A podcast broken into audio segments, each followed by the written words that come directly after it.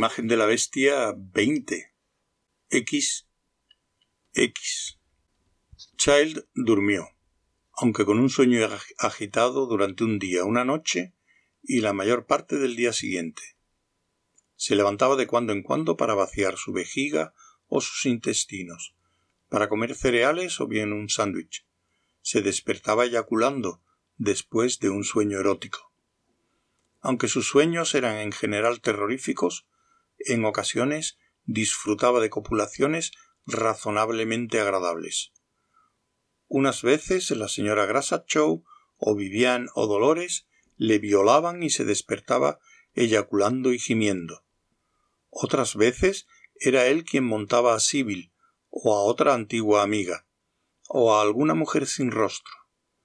Y tuvo al menos dos sueños en los que tomaba por detrás a un animal hembra, la primera vez a una preciosa pantera y la otra una loba. Al despertar se preguntaba sobre sus sueños, sabiendo que los freudianos afirman que todos los sueños, por terroríficos u horribles que sean, eran siempre la expresión de un deseo profundo. Cuando consiguió recuperar el sueño perdido, su pijama y las sábanas estaban hechos una pena, pero los efectos del cono habían desaparecido se sintió muy feliz al ver su pene flácido. Se duchó y desayunó, y después recorrió la última edición de Los Angeles Times. La vida había vuelto casi a la normalidad. Los periódicos se estaban repartiendo según los horarios habituales. Las industrias volvían a funcionar. El éxodo inverso continuaba, pero se había convertido ya en algo desdeñable.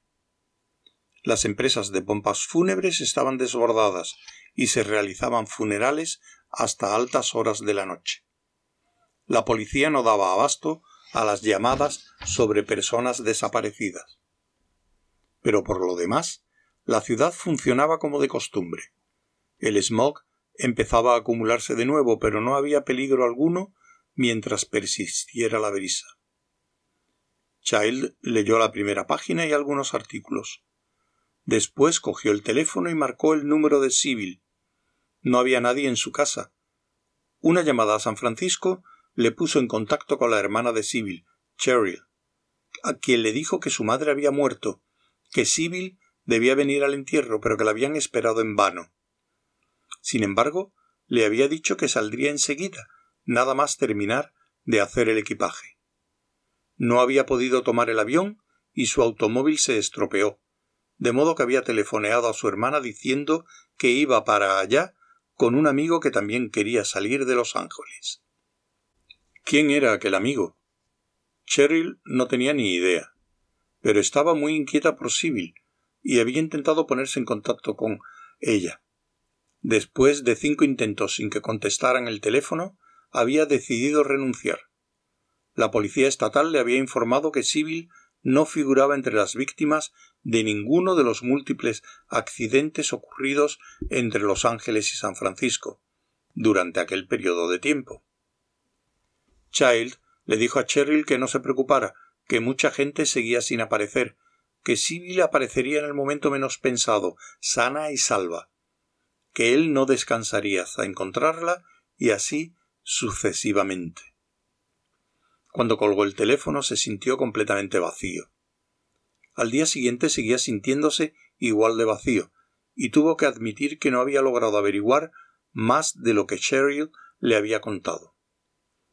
Al House, el amigo con el que sospechaba que podía haberse ido Sibyl, negó haberla visto en las últimas dos semanas. Child se rindió por el momento y dedicó su atención a otras cuestiones. La casa del barón había ardido casi por completo, aunque la lluvia había limitado en parte los efectos del fuego. No se habían encontrado cadáveres entre las ruinas, el patio ni en los bosques. El bolso de la señora Grassachow tampoco había sido encontrado. Child recordó el automóvil con el que se había cruzado al salir de la finca del barón. Quienesquiera que fueran los seis desconocidos habían realizado una limpieza concienzuda. ¿Pero qué le había ocurrido a Dolores? Condujo hasta la finca y volvió a escalar el muro, ya que la policía había cerrado la verja principal. No logró descubrir nada. La policía, por supuesto, no conocía su historia. Child juzgó que sería preferible no contarles nada, salvo que había visitado al varón en una única ocasión y que esta visita había sido breve. Después de interrogarle, le comentaron que estaban desconcertados por la desaparición del varón, la secretaria, los sirvientes y el chofer, pero que hasta el momento no habían conseguido información alguna. Todo lo que sabían era que los ocupantes de la casa habían partido con destino desconocido. Pensaban que la casa había ardido por accidente y que en un momento dado el varón se pondría en contacto con ellos. A última hora de aquella noche, Child regresó a su apartamento. Estaba absorto en sus pensamientos, centrados en la posibilidad de irse a vivir a algún lugar donde el smog no fuera a constituir un problema hasta transcurridos un buen número de años. Tardó algún tiempo en darse cuenta de que el teléfono debía haber sonado al menos una docena de veces. Ahora se dio cuenta de que había empezado a hacerlo mientras abría la puerta. Era una agradable voz de barítono. Señor Child, usted no me conoce. Nunca nos hemos visto, afortunadamente para usted. Aunque creo que nos cruzamos en la carretera, cerca de la finca del barón Iguescu, hace varios días. Child tardó un momento en responder. ¿Qué es lo que quiere? dijo, finalmente. Su voz era firme. Había pensado que se le quebraría como si estuviera cristalizada junto con el hielo que se había abatido sobre él. Ha sido usted muy discreto, señor Child, al no hablar con la policía. De hecho, por lo que sabemos, al no hablar con nadie. Pero deseamos poder estar seguros de ese silencio, señor Child. Podríamos asegurarnos fácilmente con métodos que a estas alturas usted ya conoce bien. Pero nos agrada saber que usted conoce nuestra existencia, pero no puede hacer nada contra nosotros. ¿Qué han hecho ustedes con Sibyl? vociferó Child. ¿Sibyl? ¿Quién es Sibyl? dijo la voz, después de un largo silencio. Mi mujer. Quiero decir, mi exmujer. Lo sabe usted perfectamente, maldito sea. ¿Qué ha hecho con ella, monstruo repugnante, bestia? Nada, se lo aseguro, señor Child. La voz era fría y burlona. De hecho, le admiramos bastante, señor Child, a causa de sus logros. Felicitaciones consiguió usted matar de manera definitiva a una serie de amigos nuestros que habían conseguido sobrevivir durante mucho tiempo, señor Child. No podría haberlo hecho sin ayuda de Dolores del Oso Rojo, por supuesto, pero contábamos con ella. El varón no supo preverlo y este descuido o esta ignorancia tuvo que pagarla muy caro, tanto él como todos los suyos, o al menos casi todos. Aquella era su última oportunidad para averiguar algo acerca de ellos. ¿Por qué las películas? preguntó. ¿Por qué enviarlas a la policía? Las películas son realizadas para nuestra utilización privada, como entretenimientos, señor Child. Nos las intercambiamos entre nosotros en todo el mundo, por medio de nuestros propios correos, por supuesto. El varón decidió romper un precedente y dejar que los otros tuvieran acceso a alguna de ellas.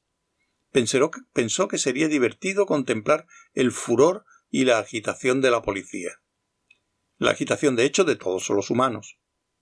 En cualquier caso, el varón y su grupo iban a emigrar en breve, de modo que no había posibilidad de que se nos relacionara con las películas. El varón había pensado enviar todas sus películas a la policía, empezando por las más recientes y operando cronológicamente hacia atrás. La mayor parte de los sujetos estaban clasificados como personas desaparecidas, ¿sabe usted? Y los primeros casos habían sido ya olvidados de puro antiguos. Usted encontró sus pieles y las perdió. ¿Tuvo usted suerte o fue muy hábil? Utilizó un método de investigación heterodoxo y tropezó con la verdad. Entonces el varón pensó que no podía dejarle marchar porque sabía demasiado, de forma que decidió convertirle en su último sujeto. Pero ahora el varón ya no tendrá necesidad de abandonar este área para alejarse del smog. Yo vi a la anciana, la baronesa, intentando suscitar el smog, dijo Child. ¿Qué es lo que estaba intentando hacerlo desaparecer, estúpido? Este solía ser un lugar agradable para vivir, pero ustedes son los humanos. Child pudo notar cómo la cólera le estrangulaba la voz. No obstante, cuando volvió a hablar su voz era de nuevo fría y burlona. Le sugiero que mire en su dormitorio. Y recuerde que debe mantenerse en silencio, señor Child. En caso contrario. Colgó el teléfono. Pero justo antes de interrumpirse la comunicación, Child escuchó sonido de campanas y un órgano que entonaba el primer compás de Gloomy Sunday. Podía imaginarse el resto de la música y el chirrido de bisagras oxidadas del Inner Sanctus. Se quedó un rato petrificado con el teléfono en la mano. Woolston Hippish. Aquella, aquella llamada procedía de la casa de Woolston Hippish. Tonterías. Tenía que haber otra explicación. No quería pensar siquiera lo que esto significaría si no. Olvídalo. Colgó el teléfono. Se acordó bruscamente de lo que aquel hombre le había aconsejado hacer. Se dirigió lentamente al dormitorio.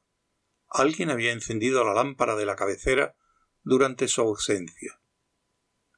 Ella estaba en la cama, mirando fijamente hacia arriba. Una sábana la cubría hasta el nacimiento de sus pechos desnudos. Su negro cabello estaba desparramado sobre la almohada. Se acercó más a ella y murmuró Jamás pensé que pudieran hacerte daño. Dolores. Retiró la sábana esperando encontrar las pruebas de alguna horrenda tortura. Estaba intacta. Pero su cuerpo se arqueó hacia arriba, los pies en primer lugar, luego las rígidas piernas y finalmente el tronco. Se elevaron hacia el techo. El peso de la abundante cabellera y de la pequeña válvula roja de la nuca evitaron que se escapara hasta el techo. El maquillaje era perfecto. Le daba a su piel un aspecto carnal, sólido, y disimulaba bien su transparencia.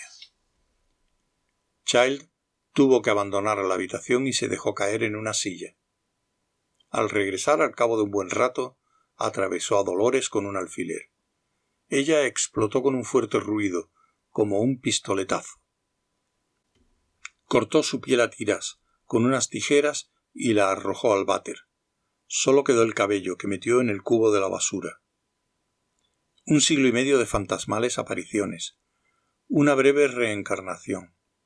Unas cuantas copulaciones violentas y apresuradas. Unas cuantas muertes de antiguos enemigos. Y todo había terminado en aquello un ojo negro, unas largas pestañas, una espesa ceja, los últimos restos se amolinaron, se arremolinaron en el agua antes de ser también engullidos. Al menos no había encontrado la piel de Sibyl en su cama. ¿Dónde estaba ella? Tal vez no lo averiguara nunca. No creía que aquellos seres lo supieran. La perplejidad de su interlocutor no parecía fingida. Aquellos seres no eran forzosamente responsables de la desaparición de Sibyl. Entre los humanos podían encontrarse suficientes monstruos, al fin y al cabo.